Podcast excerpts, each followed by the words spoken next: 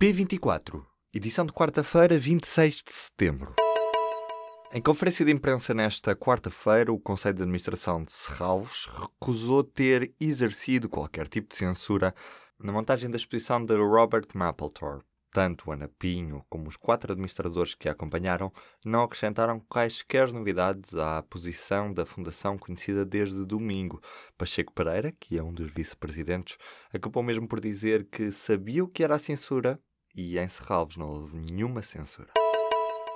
Foram libertados nesta quarta-feira os portugueses e lusodescendentes detidos por especulação económica em supermercados da Venezuela. A notícia foi avançada pela SIC Notícias esta quarta-feira. O canal de informação diz que os portugueses ficaram obrigados a apresentações periódicas às autoridades venezuelanas. A Universidade do Porto é a única portuguesa entre as 500 melhores do mundo. No ranking da Times Higher Education, há mais 12 representantes portuguesas, mas estão todas na segunda metade da tabela com 1.250 instituições. A Universidade do Porto está entre o lugar 401 e o lugar 500 da lista, uma vez que a partir das 200 melhores universidades o ranking se faz em blocos. O ano passado, esta instituição estava no intervalo 501 a 600. A Universidade de Oxford mantém o primeiro lugar. Em 12 anos, o consumo de álcool entre os jovens com 15 anos desceu para metade. Eram 16% em 2002 e passaram para 8% em 2014. Quanto aos géneros, menos raparigas, 4% das raparigas com 15 anos bebiam bebidas alcoólicas, o número aumentava para os 11% quando se falava de rapazes. Estes são os dados de um estudo da Organização Mundial de Saúde que contou com a participação de 1.500 portugueses. O roubo de tanques teve a conivência da GNR da Polícia Judiciária Militar. O homem suspeito é civil e tem 45 anos. Estava indicado por tráfico de armas e de droga. Ficou surpreendido com a repercussão que o caso ganhou a nível nacional e acabou por se assustar e devolver as armas. O inquérito sobre o reaparecimento do material militar está a cargo do Departamento Central de Investigação e Ação Penal.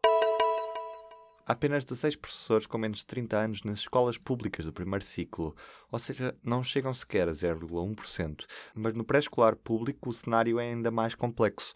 Dados do relatório em que a Direção-Geral de Estatísticas de Educação e Ciência traça o perfil do docente 2016-2017 mostra que 74% dos educadores têm 50 ou mais anos de idade.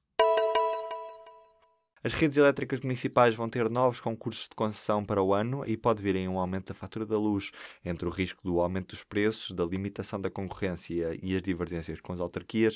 Há várias nuvens a pairar sobre o lançamento dos concursos para as concessões municipais de distribuição elétrica.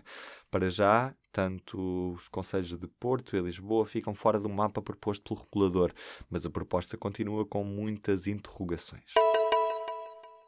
Três paraplégicos conseguiram voltar a andar depois de estimulação elétrica e reabilitação. A combinação entre a reabilitação e um implante de elétrodos por baixo local de lesão na espinhal medula fez com que três paraplégicos conseguissem caminhar com o auxílio de andarilhos ou quando se seguravam em barras. Os casos foram relatados no New England Journal of Medicine e na Nature Medicine.